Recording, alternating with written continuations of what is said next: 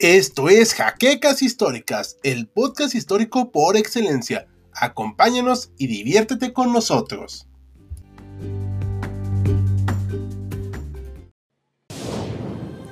Bienvenidos a HC Historia Contemporánea, la página histórica por excelencia.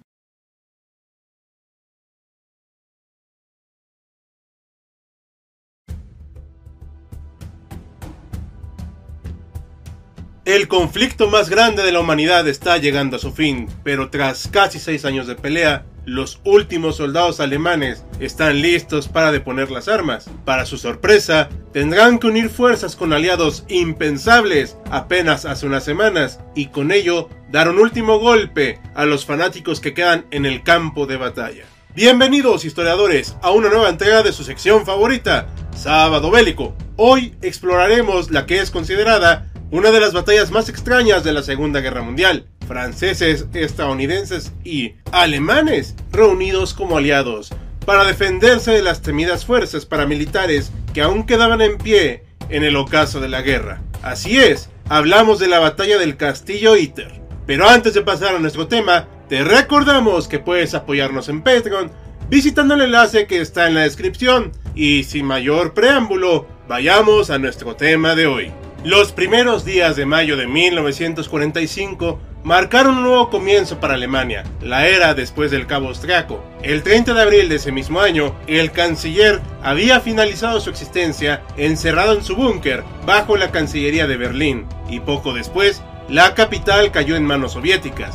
En el resto de lo que quedaba de su imperio, las noticias de una inevitable capitulación se expandieron como el fuego. Al sur, en la frontera entre Austria y Alemania, las acciones bélicas continuaron aún después de la muerte de Adolf. Algunas tropas leales al nacionalsocialismo continuaron combatiendo, pues deseaban erradicar el derrotismo de sus compatriotas. Fue en este escenario que un castillo medieval se convirtió en el escenario de un combate casi inimaginable. El recinto albergaba a distintas personalidades francesas, presas en su mayoría desde 1943 en este lugar, a la espera de la decisión de sus captores por liberarlos o terminarlos.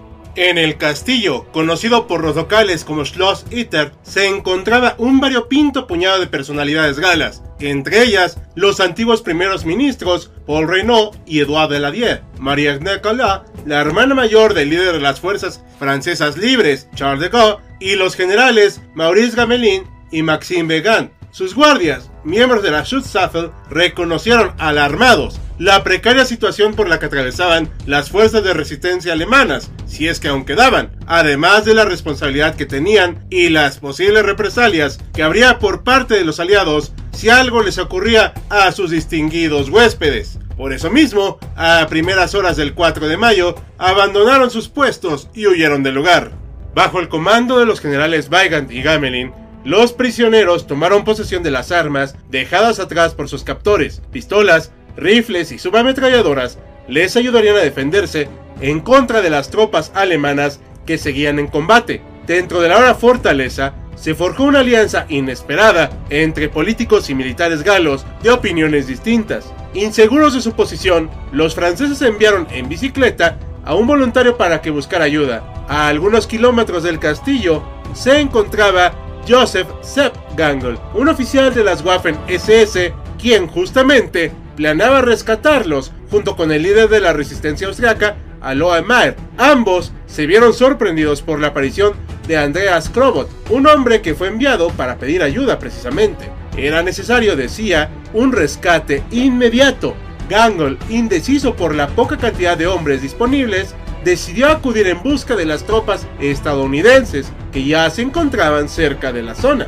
Armado con una carta en inglés que explicaba la situación y una bandera blanca en su vehículo, Sepp partió al encuentro con los norteamericanos. La decimosegunda División Armada de los Estados Unidos se hallaba en las cercanías, el vigésimo tercer batallón de infantería, al mando del capitán Jack Lee, escuchó la inverosímil historia del oficial alemán y tras corroborarla, decidió acudir al castillo y rescatar a los galos. Lee contaba con tanques medianos M4 Sherman, armados con potentes cañones M3 de 75 milímetros, junto con ametralladoras Browning de 7.62 milímetros. Contaba además con ametralladoras de calibre 30 y una de calibre 50 sobre la torre para defenderse de ataques aéreos. Cada tanque era operado por 5 hombres. Generalmente, estos blindados eran inferiores a los utilizados por la Wehrmacht, aunque no por eso eran una fuerza a descartar. En un principio, Lin contaba con 5 tanques y varios hombres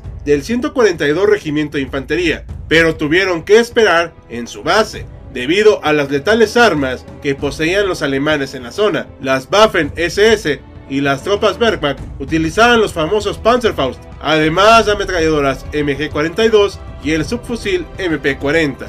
Las tropas de Lee se quedaron atrás mientras él, comandando un solo tanque, junto con un grupo de sus soldados, emprendieron el avance al castillo, seguidos de cerca por Sepp. Los franceses no quedaron contentos ante la pobre exhibición de refuerzos que llegaron en su auxilio. Los defensores ahora eran 14 franceses, entre hombres, mujeres y niños, 7 estadounidenses, un tanque y 20 alemanes armados fieles seguidores de Joseph Gangle. El plan del capitán estadounidense era resistir en la posición hasta que sus tropas pudieran darles alcance y despejaran la ruta de escape. Los defensores ahora también contaban con granadas de mano, rifles M1 Garand, Mauser Kar 98, subametralladoras MP40 y M3. Se sumaba además todo el potente arsenal del tanque estadounidense apodado Besotten Jenny. Los defensores esperaban un ataque de las unidades alemanas en cualquier momento, y así fue. En la madrugada del 5 de mayo, cerca de las 4 de la mañana, se escucharon múltiples disparos desde los bosques cercanos. Las M1 Garand y el traqueteo de la ametralladora calibre 30 despertaron a los adormilados defensores. Pequeños grupos de soldados de la SS intentaban acercarse a los muros y escalarlos con cuerdas y ganchos. Sin embargo,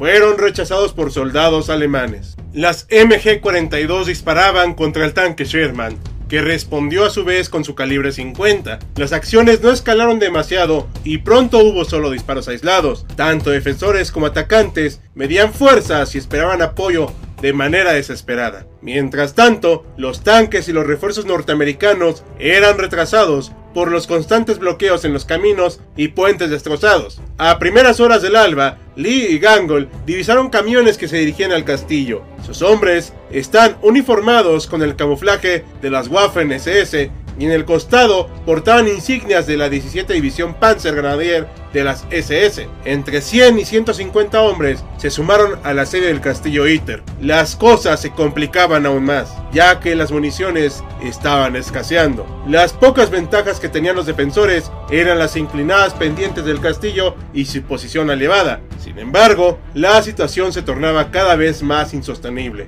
A las 10 de la mañana se reanudaron los combates. Un proyectil antitanque impactó al costado del Sherman y lo incendió. Milagrosamente, sus tripulantes lograron salir ilesos del tanque. El cañonazo los sorprendió mientras intentaban reparar la radio para solicitar ayuda. Ante tal escenario, algunos prisioneros franceses decidieron tomar las armas y combatir lado a lado con estadounidenses y alemanes.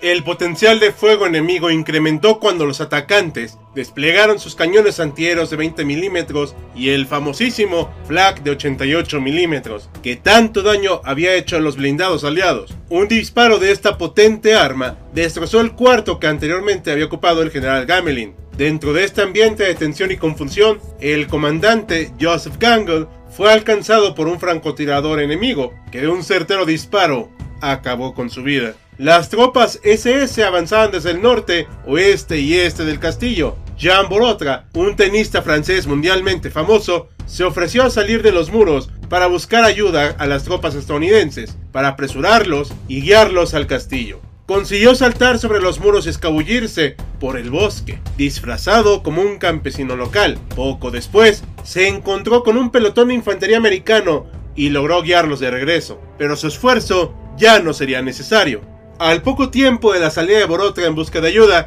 un soldado alemán se colocó frente a las puertas del castillo, armado con un Panzerfaust. Se disponía a tirar la entrada y permitir el ingreso de los soldados. Sin embargo, la situación cambió súbitamente. Sonaron a sus espaldas armas automáticas y los motores de los tanques resonaban en el bosque. Eran los refuerzos estadounidenses que esperaba el capitán Lee. Las tropas alemanas emprendieron la retirada hacia el bosque y los jubilosos defensores recibieron a sus rescatistas. Tanques Sherman y camiones abrieron paso hasta los extenuados combatientes, quienes fueron rápidamente trasladados al pueblo de Borgen. Llevaron también el cadáver de Sepp Gangle para ser enterrado en las cercanías. Un cansado y molesto capitán Lee le preguntó a su segundo al mando que qué lo detuvo. Así terminó este extraño episodio donde una improbable alianza consiguió resistir a la tenaz fuerza destructiva de las Waffen-SS. Combatientes y aliados momentáneos tuvieron su reconocimiento tras esta batalla.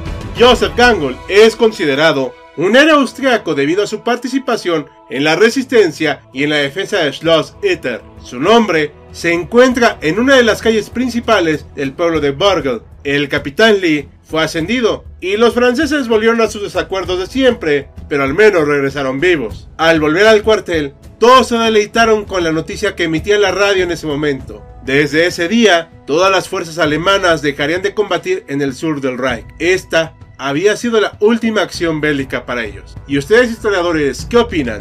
Dejen sus comentarios para poder leerlos y contestarlo. Y así concluimos este capítulo de Sábado Bélico. Esperamos les haya agradado. Queremos agradecer a nuestros mecenas de Patreon como José Antonio Martínez Chaparro, Félix Calero y Jan Jaimes, así como al resto de colaboradores cuyos nombres siempre aparecen en los créditos. Recuerda que otro modo de apoyarnos es realizando las acciones que ustedes ya conocen. Sin nada más que añadir, soy Hal con un guion de David Cabrera, despidiéndose. Ya nos veremos en el próximo campo de batalla.